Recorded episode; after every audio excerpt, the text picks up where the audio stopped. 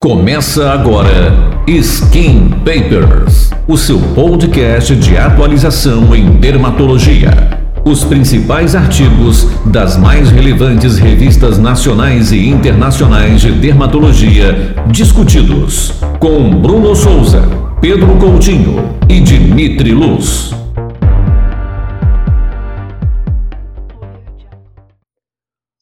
Olá pessoal, tudo bem? Prazer estar aqui com vocês novamente. Skin Papers, o nosso podcast de atualizações em dermatologia. Mais uma vez na brilhante companhia aqui dos meus grandes amigos Bruno. Olá, Bruno.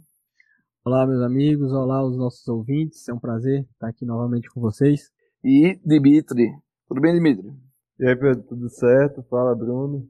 Bom, hoje o nosso podcast vai abordar um tema super importante no nosso dia a dia, o dia a dia do dermatologista, que é sobre o, o manejo da isotretinoína no tratamento da acne vulgar. A isotretinoína que um medicamento que revolucionou o tratamento e a condução da, da acne em adolescente e outros tipos de acne. E a isotretinoína, ela foi sintetizada pela primeira vez na década de 50 na Europa e desde então serve como padrão ouro no tratamento da acne vulgar. Então nós vamos fazer alguns highlights, os, os principais pontos importantes a serem lembrados, das contraindicações do manejo. E aí vamos começar falando do mecanismo de ação. Relembrar para o pessoal que está nos assistindo, o mecanismo de ação da isotretinoína. O mecanismo de ação da isotretinoína é um retinóide de primeira geração. É, ele faz um aumento do turnover celular, então ele faz uma desobstrução daquele poro, daquela rolha de queratina que está que tá ocluindo o folículo, e também ele tem uma atividade antibactericida também, diminuindo a secreção de sebo pelas glândulas sebáceas e com isso matando também o Propionibacterium acnes. É exatamente isso que o, que o Dimitri falou. E a isotretinoína ela é uma das únicas drogas que ela atua em praticamente toda a fisiopatologia da acne, né? Como foi bem, como foi bem dito. Então ela altera, melhora a, o processo de ceratinização reduz o sebo e, consequentemente, reduz a quantidade de bactéria, né? Que agora a gente chama, inclusive, do Cultibacterium acnes. Antigamente nós chamávamos de Propionibacterium acnes. E esse nome é, mudou.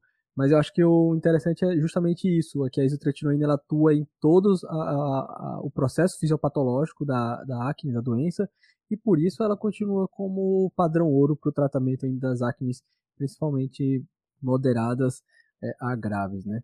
Bom, então foi muito bem resumido pelo Dimitri e o Bruno o mecanismo de ação da isotretinoína. Ao longo dos anos, cada vez mais nós estamos conhecendo outros mecanismos de ação dos retinóides em geral.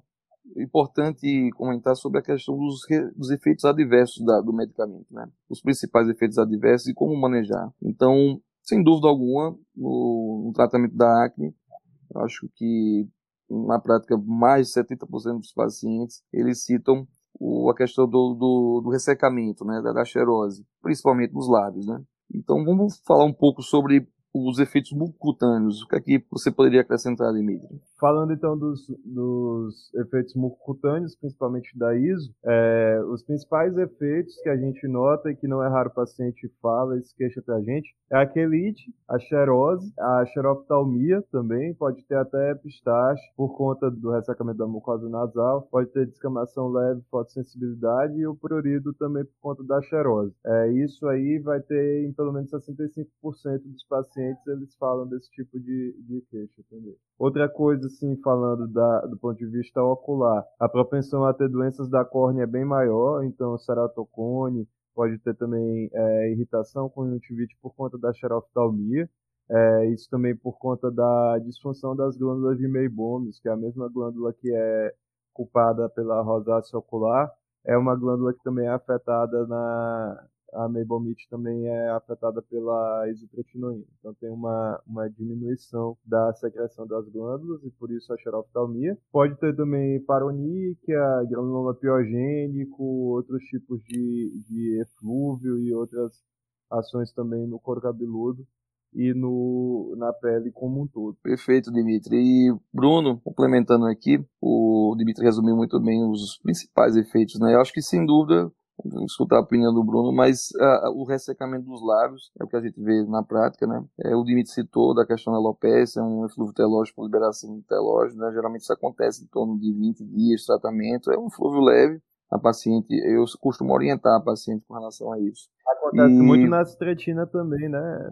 Que já é um outro Sim. retinóide já de terceira geração, mas que os pacientes queixam demais de eflúvio, às vezes acham que é algum tipo de efeito colateral do remédio, alguma coisa, você tem que tranquilizar os pacientes que, que isso vai melhorar e, e, o paciente seguir com o tratamento. Sim, você que, que trabalha muito com, com psoríase, né? Nosso expert em psoríase, e a, a citretina, eu poderia dizer que ela tem é mais intenso do, do que a isotretinoína. Deve estar relacionada ao tempo. É, demora um pouco mais, realmente, mas dura aqueles três meses e, e geralmente não, causa um aumento dessa porcentagem tão grande de telógeno. E, Bruno, algo a complementar? Acho que, sem dúvida, assim, o que o paciente se queixa mais realmente é a, é, a, a xerose, né? É, principalmente a, a xerose cutânea difusa, às vezes tem uma xerose na face, né, que e o paciente tolera, fica com o rosto muito sensível, o ressecamento labial, né? Também é bem comum essa, essas alterações ungueais, né, granuloma piogênico ungueal, isso às vezes acaba trazendo desconforto para o paciente. Eu tive um caso interessante de um paciente que estava tratando uma acne, usando uma isotretinoína já há muito tempo com outra, uma outra colega, e ele veio na consulta e ele tinha um granuloma piogênico na gengiva. E eu fui pesquisar é, relato de caso e tinha relato de caso de granuloma piogênico oral também com o uso da isotretinoína, mas isso é, é bem, bem, bem raro. Bruno, aproveitando aqui também, por exemplo, em relação a mulheres, né? As, as mulheres, assim, a, incidência de acne é bem semelhante. Um homem, nada acne vulgar adolescente, um homem um pouco mais, né? Do que as mulheres. Entretanto, no dia a dia a gente percebe que as mulheres, por questão de, da, da cosmética, às vezes procuram mais o, o, o consultório médico. E vocês costumam orientar, por exemplo, Bruno, sua opinião, a questão do ressecamento vaginal, já deixam uma orientação para ela ou é, como a incidência é baixa, opta por não falar sobre isso? Não, não, não chego a comentar e, na verdade, assim, minha experiência, nunca tive essa queixa né, relacionado a uma queixa direta, assim. Talvez, às vezes, o paciente nem relacione isso com a medicação e se queixe para o ginecologista, mas minha experiência, nunca tive essa queixa no consultório. Também nunca tive, não. Mesmo quando é homem, também não queixa muito, não. Verdade, realmente. Eu, às vezes, às vezes quando aumento a dose, eu vejo que está uma dose um pouco mais alta, eu costumo falar, mas de cara, assim, realmente, eu não, eu não tenho esse, o hábito de dar de cara iniciar isso aí. Às vezes pode deixar um paciente um pouco de receio do medicamento, enfim, mas os efeitos foram bem resumidos mesmo pelos colegas aí. E aproveitando e falando um efeito muito importante, né? Que é a questão da teratogenicidade. O uso da isotretinoína é teratogênico, né? É, está proscrito e malformações já são bem estabelecidas no bebê. O paciente não pode engravidar. Como é que você orienta, Bruno, a paciente com relação à contracepção? Acho que essa orientação é uma das coisas mais importantes quando a gente vai prescrever isotretinoína para mulher em idade fértil, né? É, isso desde o momento que você pensa na ideia de prescrever isotretinoína, é esse tem que ser um ponto logo, logo abordado. Que a paciente ela precisa estar com o uso de método, método anticonceptivo muito bem estabelecido. E eu sempre oriento o paciente, mesmo que aquela paciente não tenha vida sexual ativa, que ela precisa estar utilizando um método anticoncepcional. Então, essa conversa ela precisa estar muito bem é, sedimentada, assim. Bom, então, esse ponto, Bruno tocou um ponto muito importante, acho que vale a pena a gente discutir isso aqui, que é com relação à importância do uso do, do anticoncepcional. Queria saber dos colegas como é que vocês abordam. Eu tive uma situação de um paciente né, que eu atendi, 12 anos de idade, e uma acne que merecia indicação para uso de, do retinol oral, acompanhada pela mãe, e nunca, nunca tinha tido relação sexual, a mãe questiona, geralmente, o, médico da importância, já que a menina não tinha tido relação, e também, a, a, aproveitando o gancho, falar também das mulheres com um relacionamento homoafetivo. Né? Há realmente a necessidade, a obrigatoriedade de usar o método conceptivo, que, é que vocês explicam para o paciente com relação a isso? O que eu explico sempre é que, e principalmente isso é, eu acho que serve também terceirizar um pouco a coisa, pro, por exemplo, para a liberação do, do alto custo, quando é de alto custo, ou mesmo quando é farmácia normal, eu já falo. Sai, infelizmente, a droga só pode ser é, liberada mediante o uso de um beta-HCG negativo. Então, eu sei que você não tem relacionamento, infelizmente, a gente tem que te encaminhar para um, um ginecologista, você tem que estar tá usando anticoncepcional. Explico que muitos médicos, inclusive, não fazem essa prescrição para mulheres de idade fértil. Então, é, quando você vai colocar aquela paciente na medicação, tem que ter muita confiança nela, né? E aí é, é explico isso. E aí eu falo isso para a paciente, falo sobre é, a necessidade então de fazer o beta-HCG mensal, retornar no consultório pelo menos mensalmente com esse beta-HCG. E também uma outra coisa que eu costumo falar para explicar para a paciente é que a droga é uma droga lipofílica. E aí os estudos mostram, é, alguns estudos mostram que teria segurança em até um mês após a suspensão da droga. Só para complementar, que eu acho que esse assunto, essa parte de teratogenicidade é, um, é uma das, das, partes mais importantes nessa discussão da isotretinoína, é saber que a porcentagem de aborto espontâneo nos pacientes que usam isotretinoína chega a mais ou menos 20%, e de 20 a 30% dos pacientes, dos neonatos de, que nascem né, com a mãe tendo utilizado a isotretinoína, 20 a 30% vai ter algum indício de embriopatia, que isso vai desde alteração craniofacial, cardíaca, tímica e principalmente sistema nervoso central. Então é um risco muito muito grande, né? E vale lembrar Exatamente. que não tem nenhum tipo de, de alteração no espermatozoide ou qualquer coisa que impeça o homem, por exemplo, de ter filho na vigência do tratamento. É interessante, diferente, por exemplo, do metotrexato, né? Outra droga assim. Né? Exatamente. Né? Olha, limite leu o meu pensamento, eu ia comentar isso aqui agora. Lembra muito até da questão da finasterida também, que o homem não precisa parar para engravidar. Dimitri comentou uma coisa interessante realmente, porque muitos pacientes, né, que pelo menos na minha rotina, acredito nas de vocês também, o paciente quer, e tem direito, claro, se dependendo do grau da acne, pegar um medicamento pelo a farmácia de alto custo, né, pelo SUS. E aí o SUS ele exige três, três meses, né, é, exames laboratoriais, nós vamos comentar mais na frente, mas o beta-HCG é mensal. A paciente tem que fazer o beta-HCG mensal, senão não é liberado o medicamento. Sobre um outro efeito colateral que alguns acreditam, alguns acham uma relação indireta, é sobre os efeitos psiquiátricos, né, relacionados a, a tanto a doença, mas o remédio especificamente, a isotretinoína. Bruno, o que, é que você poderia complementar sobre esse assunto? A verdade é que por bastante tempo ficou é, isso de certa forma estabelecido de que a isotretinoína aumentaria o risco de desfecho psiquiátrico, principalmente até de suicídio entre, entre adolescentes. Isso já vem mudando há algum tempo e hoje já é quase que um ponto pacífico que, que a isotretinoína ela não aumenta é, o risco de suicídio nesses pacientes, não aumenta a depressão, muito embora isso ainda esteja no, no formulário que o paciente preenche quando ele vai é, receber a medicação, ele está lá escrito né, que pode aumentar o risco desses, desses efeitos colaterais psiquiátricos.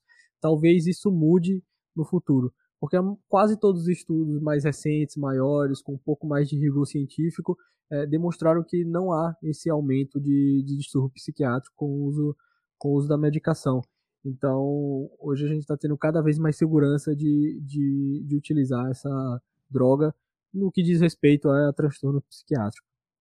É, exatamente. Eu, eu, eu, tive, eu lembro na época de residência um paciente, um, um adolescente, que tem uma conglobata e ele após o uso do, do medicamento, né, tentou, não tentou suicidar, mas houve um, um, uma autolesão com um instrumento cortante E atribuiu-se muito, a, na época, a gente discutindo, com o uso do medicamento. Entretanto, realmente, como o Bruno falou, não há um, mecanismo que possa justificar exatamente, é, é, os estudos já mostraram que não, parece não ter relação, é mais pelo índice de qualidade de vida, geralmente os pacientes eles têm um, uma vida social mais restrita por causa da doença, da, da, da doença avançada, né? É, de fato, esses são os principais efeitos colaterais do medicamento. Discutiu-se durante muito tempo a relação da, do medicamento com a doença inflamatória intestinal. É, recentemente, vários estudos tentaram determinar se essa associação é mais do que o que poderia se esperar que ocorresse com o resultado do acaso, mas de fato parece não ter associação. Com relação às contraindicações e precauções com relação ao uso da isotretinoína, a contraindicação principal, nós já, já comentamos a, sobre o, o, a gestação, né? Mas é, o perfil do paciente a gente analisa bastante, né? O paciente que faz uso de bebidas alcoólicas, algumas orientações nós temos que passar para ele. Paciente criança, né, abaixo de 12 anos, é permitido fazer? Vocês já tiveram algum caso de acne que utilizaram o medicamento em crianças, por exemplo? Eu não tenho experiência pessoal, mas não é previsto na bula, né? Então tem que, ter, tem que ser muito bem selecionado o caso. É, então só para gente Você... é, claro, realmente assim, que a bula e os estudos da segurança é o uso da isotretinoína é, em pacientes acima de 12 anos de idade. Então, acima de 12 anos de idade, a gente tem segurança de utilizar a medicação. Abaixo de 12 anos, a gente não tem segurança para usar a droga. É, Atribui-se muito né, a, um outro efeito que nós não citamos aqui, mas vale a pena comentar, já que o tópico é criança, é com relação ao metabolismo ósseo, né? E realmente, é como o Bruno falou, bem citou, não tem estudos que mostrem essa segurança, né? A, o derivado da vitamina A causando um fechamento epifisiário prematuro, né? E uma baixa densidade mineral óssea. Isso é citado, é provável que aconteça, mas realmente faltam estudos. Então vamos iniciar o tratamento da, da acne com o uso da isotretinoína, né? Exames. Quais são os exames que são importantes? Se deve ser feito todo paciente, se um paciente que não tem comorbidades, se é um paciente um, que tem comorbidades, deve ser solicitado os exames. Quais são os exames que são solicitados e preconizados no início do tratamento da acne com a isotretinoína, Bruno? Então, assim, como nós pensamos em iniciar o tratamento com isotretinoína, né, deixar muito bem conversado com o paciente sobre esses efeitos colaterais que a gente falou. E aí a gente tem uma preparação de exame laboratorial, né? Então, assim, primeiro exame laboratorial que a gente já comentou, beta-HCG, para o caso de, das mulheres em idade fértil. Então, esse exame é obrigatório, deve ser repetido de forma mensal. Então, antes do exame, antes do início da terapêutica, a gente tem que ter um beta de base e os outros, os outros exames laboratoriais, principalmente uma função hepática né, e um lipidograma. Então, o aumento de triglicérides é muito comum com o uso da, da isotretinoína e também há um aumento do, do colesterol, tanto do HDL quanto do LDL, é, que são menos comuns do que o triglicérides, mas pode ocorrer, então a gente deve é, solicitar um, um lipidograma desse, desses pacientes. Então, basicamente, a gente tem que investigar é, função hepática, lipidograma, e no caso das mulheres férteis, utilizar, fazer um beta é, HCG, no mínimo, essa é a, a propedêutica laboratorial mínima desses pacientes. É, Bruno citou bem a propedêutica mínima, né? Realmente, porque isso é o que pode mais estar alterado, e eu vou puxar o gancho aqui para Dimitri, porque a gente vê que os, os principais estudos têm, são padronizados, né? a, gente, a gente sabe quais são os principais exames a, ser, a serem solicitados, mas a gente nota assim, cada um, cada médico tem uma conduta, né? É, às vezes pedindo exames que são desnecessários, dispendiosos para o paciente. E, por exemplo, Dimitri, você acrescentaria algum outro exame? Eu acho que eu, eu acrescentaria o hemograma, né? um hemograma completo, eu acho importante pedir o paciente, mas outros exames são citados também e é, a, a, alteração desses exames não é com tanta frequência. Por exemplo, as enzimas musculares. Uhum. Função renal, por exemplo, Dimitri, o que, é que você acha? É, é, necessário pedir? Assim, na verdade, a droga ela é metabolizada pelo fígado e, e excretada pelo rim, então talvez ter uma função renal de, de início não estaria de todo errado, porque se o paciente tem alguma alteração ao longo do tratamento, aí você pode provar se foi a droga ou não que ocasionou. A CKMB, é, eu não tenho costume de pedir, sei de colegas que pedem, realmente não tem evidência de que tenha que ser pedida, a não ser que o paciente queixe especificamente de alguma, de alguma dor muscular, ou que ele seja alguém que faz um, um exercício físico muito extenuante ou alguma coisa assim, a gente acaba pedindo a CKMB para ver se tem algum nível que fale a favor de rabdomiose ou de uma, de uma miosite mais intensa. Mas fora isso, eu peço geralmente esses exames que o Bruno falou mesmo. Exatamente. É, a gente sabe que a, a, a prevalência de mialgia, por exemplo, no, no, no, tratamento, e no caso do exame que o Dimitri citou, CKMB, a gente acontece por volta de 15% dos pacientes, mas qual a probabilidade de, de, desse aumento da enzima causar uma rabdomiose? É, é, raríssimo isso acontecer. Não, então, realmente, e a função renal, eu não costumo também não pedir, porque apesar de ser liberada pela, pela, pelo sistema urinário, é, teria que ter uma taxa de filtração glomerular muito baixa. E a gente está lidando com pacientes geralmente que não têm comorbidades, são pacientes adolescentes, exatamente, né? E realmente são esses exames os, os principais, né? Puxando o gancho aqui na dose, né? Como é que é calculado o planejamento? Paciente sempre pergunta né, na consulta, quanto tempo eu vou tomar? A minha amiga tomou seis uhum. meses, uhum. e, né?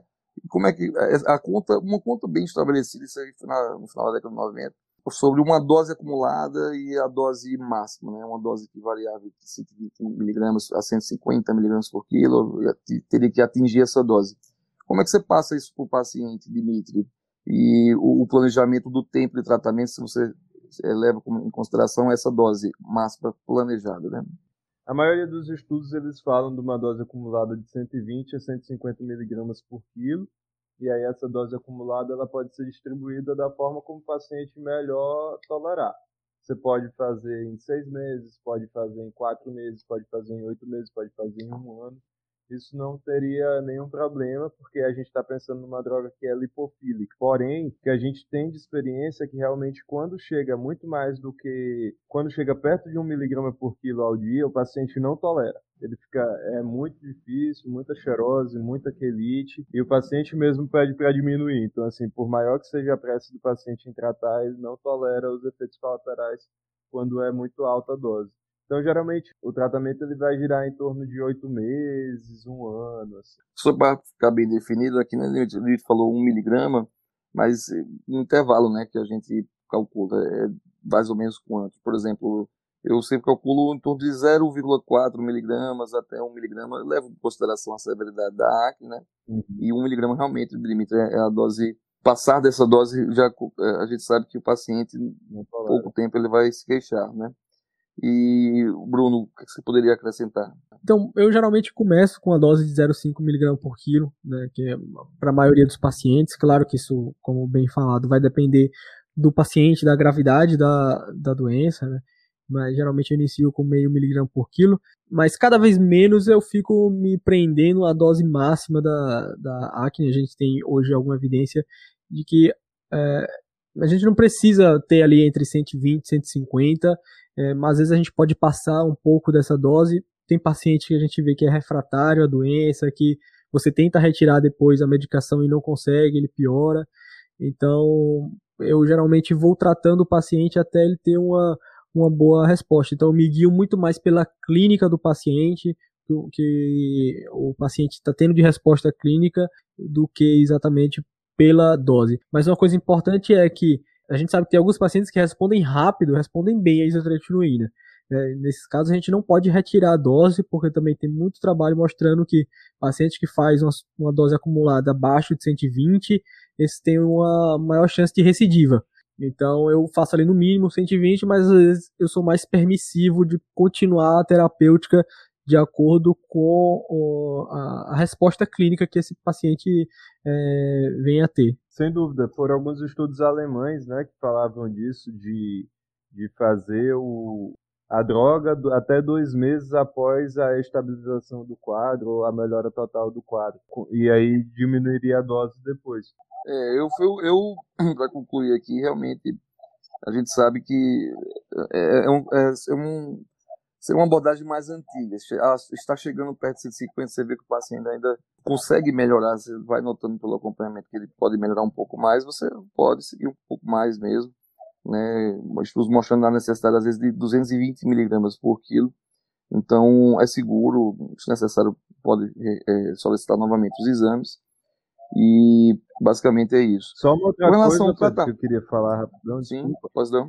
O risco de fulminar, né? A gente tem que ter muito cuidado na introdução da dose. Então, faz uma dose um pouco menor no primeiro mês, porque e explicar para o paciente que aquela acne vai piorar, por quê? Porque na verdade é a rolha de queratina que está sendo empurrada para fora, digamos assim. Então, você está tendo um aumento do turnover e com isso você está expulsando toda aquela aquela quantidade de queratina.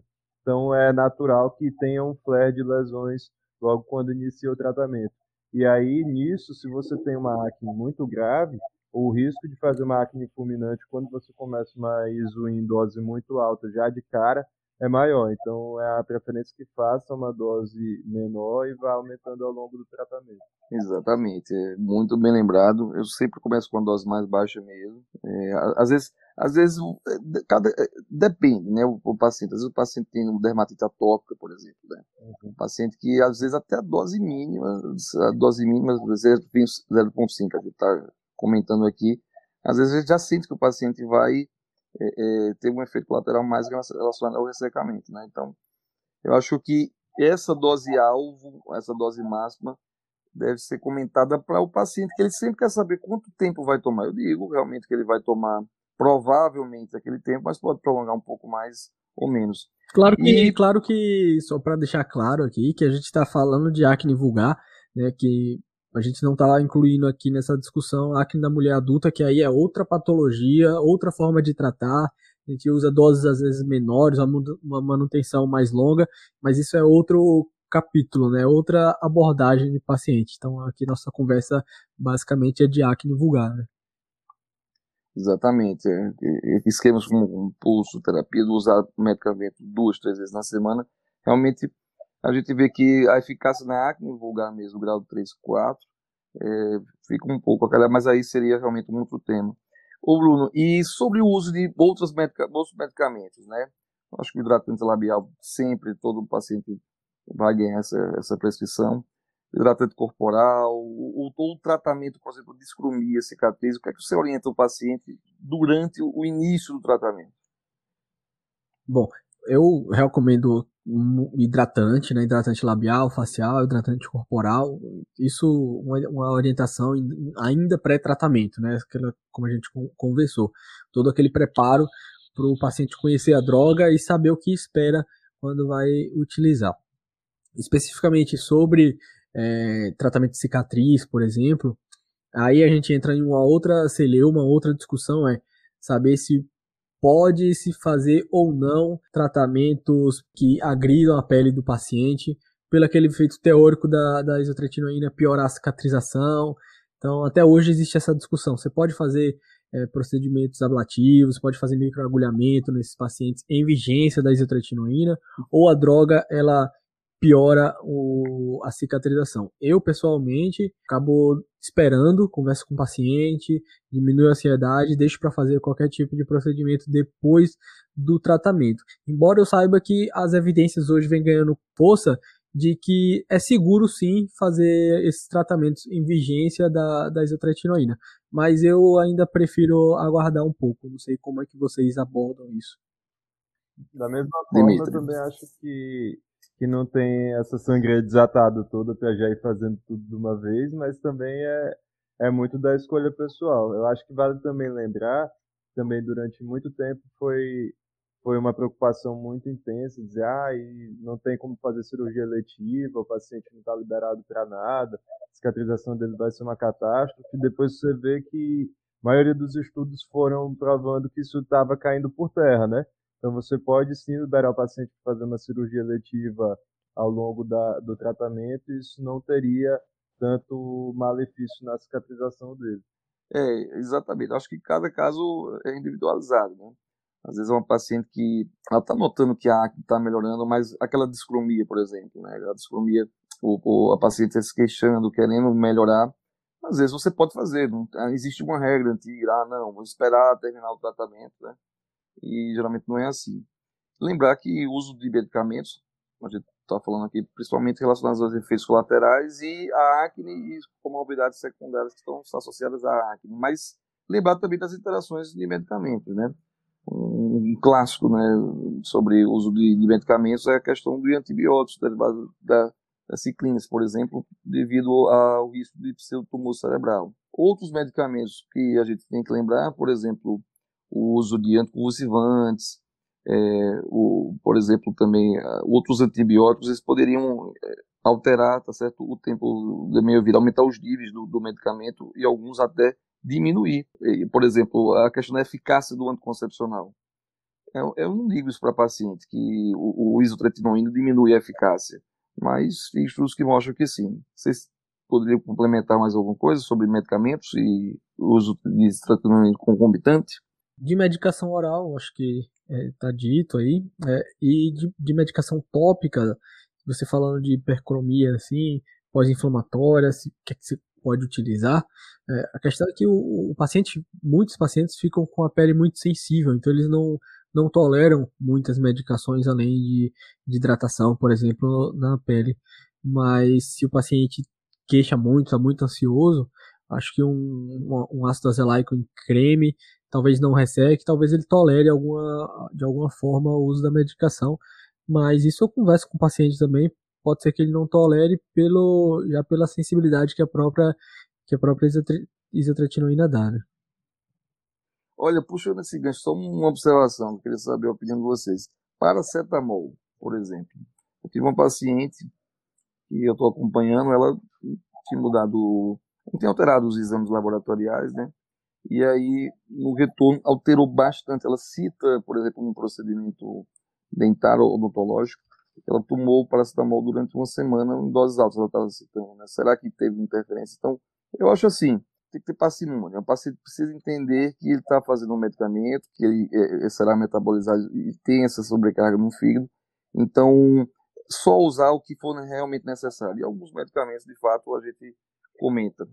E sobre o laboratório, os, é, os colegas citaram bem sobre os exames que são pedidos e, e com que frequência pedir esses exames. Isso aí é um tema muito interessante, porque há necessidade de. A gente vê colegas pedindo todo mês exame laboratorial, outros exames que não têm necessidade.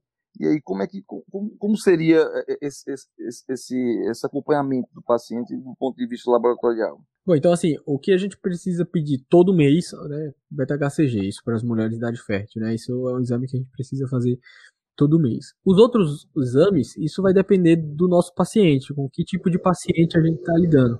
Então, se a gente está diante de um paciente de sexo masculino, é, jovem, assintomático, que não tem nenhuma história é, pregressa de nenhuma patologia, você fez o exame de base e ele não tem nenhuma alteração, geralmente eu repito, você repete o exame com um mês, né, depois disso da terapêutica, e depois você pode ser um pouco mais permissivo, repetir depois de três meses esses, esses exames, ou claro, de acordo com alguma é, alteração é, clínica que o paciente é, venha a ter.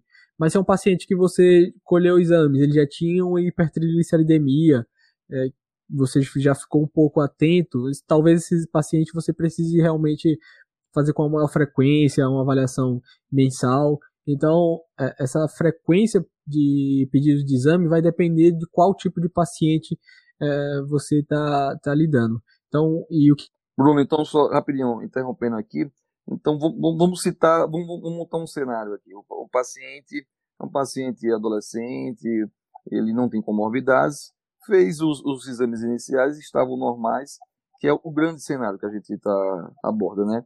Nesse caso específico aí, repete-se o exame com um mês, três meses, como é que, como é que então, você faria? Eu, Isso realmente... Eu faria, Pedro, assim, um mês depois de iniciar a medicação eu peço, né, independente. Concordo, então, também No primeiro mês, isso, que é o é. mês que você iniciou a medicação, o paciente era virgem de tratamento, é, iniciou a medicação, eu, trato, eu faço com um mês, Caso aí, eu, se os exames vierem todos normais, eu repetiria depois de três meses tranquilamente. Exatamente. A gente, gente vê muitos colegas assim pedindo um exame mensal, mas esse, isso que o Bruno citou é importante porque o primeiro exame no primeiro mês, ou se você, caso, acho, nessa, achei importante repetir esse exame no segundo mês, mas se esse exame estiver normal, o paciente já numa dose planejada que vai manter e está se adaptando bem, se tiver normal, tá, muito provavelmente esse exame não irá alterar, né? E a gente vai ver, às vezes, às vezes pedindo exame desnecessariamente, isso é um incômodo para o paciente e pode acompanhar com segurança dessa forma, né? E cada caso realmente deverá ser individualizado. Sobre as complicações, o manejo das complicações. Por exemplo, é, o, o Dimitri citou, e citou inclusive o mecanismo de alguns pacientes piorarem, e eu sempre digo, olha, você no começo pode piorar, né? Que é justamente a, a liberação da, da. Piora aquele aspecto da acne faz o paciente para o tratamento. Bom, então sobre o manejo das complicações, sem dúvida, o, o, as alterações laboratoriais, esse, esse acompanhamento mais minucioso laboratorial se faz necessário em alguns casos, como o Bruno citou, mas na grande maioria não. Então, como, deve, como devemos manejar? Vamos comentar um, uma alteração mais importante, o já citou, né, que com relação ao lipidograma, né, a hipertrigliceridemia, sem dúvida, é o que mais altera, e isso com uma certa frequência. Níveis de, de, de triglicerídeos alterados. O paciente está com um nível alterado, por exemplo, abaixo de 400 a 300. Já começa o tratamento, ou começa com uma dose mais baixa. E se tiver normal, que é a grande situação que a gente está acostumado a atender, caso altere esse, esse lipidograma, seja o próprio triglicerídeo ou outros exames, como manejar? Como é que vocês fazem? Bom, então o triglicérides, é, como a gente comentou, aumentado, essa é uma preocupação que a gente tem, que a isotretinoína ela é um dos efeitos colaterais mais comuns, esse aumento do, dos triglicérides. Então, geralmente um triglicérides até 300, 400, ali ele é um triglicérides que você maneja clinicamente, orienta o paciente, mas um triglicérides acima de 400, é, aí já aumenta o risco de, de pancreatite, por exemplo, desse nível de triglicérides acima de 400, que eu inicio o tratamento, tá? Então, e aí eu costumo eu realmente prescrever um, um ciprofibrato, um fenofibrato para esses pacientes, um fibrato. É, geralmente eu não, não encaminho esse paciente para ou cardio ou endócrino, eu, eu, geralmente prescrevo a medicação, oriento e, e sigo esse paciente. Caso ele não responda... Bruno, só Oi. Complementando aqui, para tirar uma dúvida bem interessante, que triglicerídeos tem muito a ver a, a relação com a alimentação, né? E a gente sabe que esse aumento é principalmente por causa da isotretinoína e na sua prática, né? Eu, eu vejo, depois eu posso dar minha opinião, que ele via também a opinião do Dimitri. A dieta, é, ela realmente melhora esse triglicerídeo? O que, é que você acha? Não, a dieta, ela com certeza. De triglicérides, ele, ele é uma. É bem sensível à mudança de alimentação e exercício físico, né? Isso, claro, na população em geral que não está fazendo uso da medicação, então é, melhora. Mas a droga também tem esse efeito, né? Então, mas eu oriento o paciente sobre a redução do, da ingesta de carboidrato, né? principalmente pão, massa, que está muito relacionado e é um, um, tipo de alimento que a, que a nossa população é, consome bastante, então oriento sim mas o triglicérides ele é bastante sensível sim à, à alimentação e exercício físico, diferente né, do colesterol, que está mais associado ao metabolismo intrínseco do paciente e tem pouca relação com, com alimentação. Né? Exatamente. O, o, os triglicerídeos podem aumentar até o final do tratamento em até 50% dos casos. É muito comum e a gente observa suspensão, às vezes, do tratamento é, de forma precoce, com níveis elevados, mas que a gente sabe que pode manter durante um tempo, ou mesmo, como o Bruno citou, um, um nível que recomende o uso de um, um medicamento coadjuvante para você concluir o tratamento com a isotretinoína e fazer com que esse triglicerídeo não aumente bastante.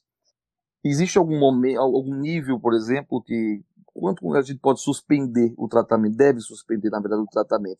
O tratamento ele deve ser suspenso, assim, na maioria dos trabalhos, dos guidelines, dizem de suspender a isotretinoína quando o triglicérides está acima de 800, né? Claro que é um nível que assusta bastante. Nesse caso, assim, os níveis muito altos de, de aí eu geralmente peço é, auxílio ao endocrinologista, é, mas e aí eu suspendo a, a, medicação. A gente pode até tentar é, depois reintroduzir já com, com o uso dos, dos fibratos, mas é um nível que acima de 800 é um nível que eu acabo suspendendo a medicação também, de acordo com é, seguindo né, os guidelines é, skin papers baseado em evidências realmente, porque mostra os estudos 800, é um, um nível que realmente começa a perder a segurança. Mas aí a gente pensa, né, paciente com triglicerídeos de 600, 700, será que mantém ainda, né, que a gente fica pensando num efeito colateral desse paciente e o médico insistindo na, no medicamento, mas de fato a, a informação prevalece, 800 é o nível que a gente suspende o tratamento. É, e sem dúvida alguma, uma outra alteração não tão comum, claro, como a alteração do lipidograma, mas que a gente deve ficar atento que pode acontecer é com relação a, ao aumento das transaminases, né, a sobrecarga hepática. E, como bem citaram os colegas, né, pedir, solicitar esses exames no início do tratamento é fundamental. E alterado o exame, que nível que a gente deve tomar uma decisão, se deve suspender o remédio, como é que você faz, Dimitri? O que, é que você pode orientar para a gente? Então, só para lembrar, as células estreladas do fígado, elas que são responsáveis pelo acúmulo da vitamina A, e a gente sabe que o retinoide é um derivado da vitamina A. Então, por isso que ele vai ter essa lesão hepática. E aí, a lesão, ela, a gente permite até três vezes o limite superior ao normal. Então, 15 a 20% dos pacientes, eles podem ter um aumento de aminotransferases, e aí a gente e pode ver que seja até três vezes o limite superior ao normal. Se for até, digamos, 10 vezes o limite superior normal, já é hepatite. Então fica por aí, entre 3 a 5 vezes o limite superior normal já seria a época de, de suspender. Aí você pede. Suspender a pergunta aqui agora. Isso. Desculpa interromper. O exame novamente. Suspender ou diminuir a dose. O que, é que você acha? O que eu já, já vi fazer, assim, na, na minha experiência, é, suspender, você pede o exame, vê se normaliza, e aí você volta com uma dose um pouco menor. Tem também que ter, tomar cuidado que a ISO tem a, aquela máxima de que se você fica dois meses sem tomar, aí tem que retomar o tratamento desde o início. Perfeito, exatamente. Eu, eu tenho essa mesma conduta. Eu não diminuo, eu diminuo, talvez diminuir a dose, complementando o, tema do Bruno, já no final do tratamento para o caso da dislipidemia, mas realmente enzimas hepáticas elevadas, alteradas mais de três vezes o limite superior à normalidade, dependendo do, do laboratório, é, o ideal seria suspender, orientar o paciente e talvez né, voltar uma dose mais baixa após um certo período. Uma outra Alguma coisa, coisa complementar, Bruno? Pois não, desculpa. pessoal de casa, que as aminotransferases STLT, elas são marcadores de lesão do hepatócito. E o, a gama GT e a fosfatase alcalina são marcadores de lesão na, na, no colédoco. Então, teoricamente, a gente não teria por que pedir fosfatase e gama GT. De vias biliares, né? São marcadores de colestase, né? Bom, realmente, essas duas alterações aí relacionadas ao lipidograma, como o Bruno citou, e de forma brilhante, Dimitri complementou a hepatotoxicidade da, do medicamento e como manejar isso aí é, é o foco que o, o, médico deve ter bastante atenção e orientar bem o paciente. Outros, outras alterações, lembro, lembro agora que é importante citar a toxicidade hematológica. Isso acontece em uma incidência baixa, menos de 30%, como leucopenia, anemia e, e plaquetopenia. Eu tive um caso, é, um paciente adolescente com leucopenia relacionada ao uso da isotretinoína, mas isso é raro acontecer e é importante orientar e verificar os níveis. Além de a mialgia causada pelo, pelo medicamento, a CPK elevada, a gente sabe que é, essas enzimas musculares elevadas, elas não provavelmente vão alterar a, a questão da taxa de filtração glomerular e nem causar uma toxicidade no aparelho urinário. É muito raro acontecer o rabdomiose. Então, esses exames são realmente os mais importantes e que o médico deve ficar atento. E complementando, com relação ao uso de álcool, por exemplo, o que, é vocês orientam para o paciente? Pode beber, dose mínima tem segura? O que, é que você acha, Dimitri? Peço para não fazer ingestão de bebida alcoólica, não. Você, Bruno? Eu também oriento o paciente, né? Em teoria, o paciente poderia ingerir poucas quantidades de álcool, mas como a maioria dos nossos pacientes que estão tratando são jovens e a parcimônia é algo que, que não está muito ali presente, não existe, então eu prefiro falar para o paciente não beber, porque aí ele bebe pouco, né? Se a gente falar que vai beber pouco, ele vai beber muito, então é aí, geralmente aí, orienta assim. Eu estou te escutando agora. é verdade. Essa questão da dose mínima, é, é, e fora isso, é falar que a chance de você ficar mais embriagado, né? Com uma dose bem baixa, isso é bem comum. É verdade, e eu falam isso com o paciente, com certeza.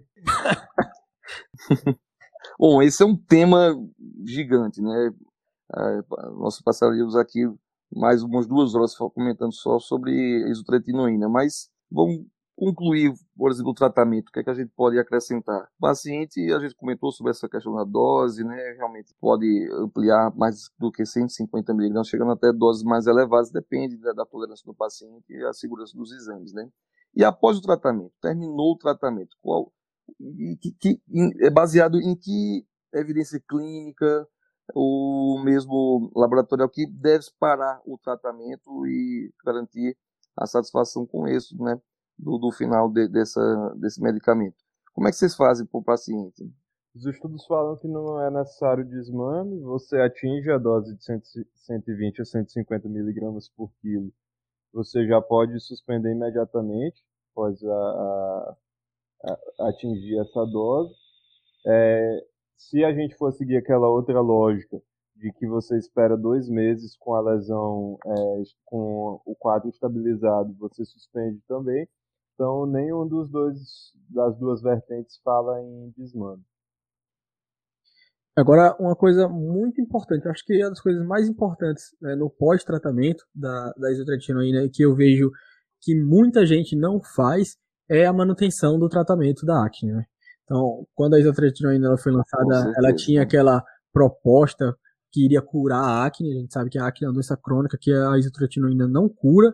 Então, e não é incomum os pacientes recidivarem mesmo anos depois. Então a gente vê pacientes jovens que utilizaram ali na adolescência isotretinoína e depois de cinco anos ele volta a ter quadro de acne. Então, esses pacientes recidivam. Então, a orientação mais importante que eu, que eu, que eu julgo é manter um tratamento. Então, geralmente eu mantenho um retinoide tópico para nesses pacientes utilizando, é, faço um tratamento de manutenção para tentar reduzir é, o, a chance de recidiva é, de, desses, desses pacientes. Então, suspendo a medicação sem desmame, como o Dimitri bem pontuou, mas eu inicio logo um tratamento tópico, muitas vezes com algum retinoide tópico, e, e sigo esse, esse paciente. É, isso aí é o dia a dia do, do dermatologista. É, quanto tempo eu vou usar realmente o tratamento? Ah, é sete meses, oito meses?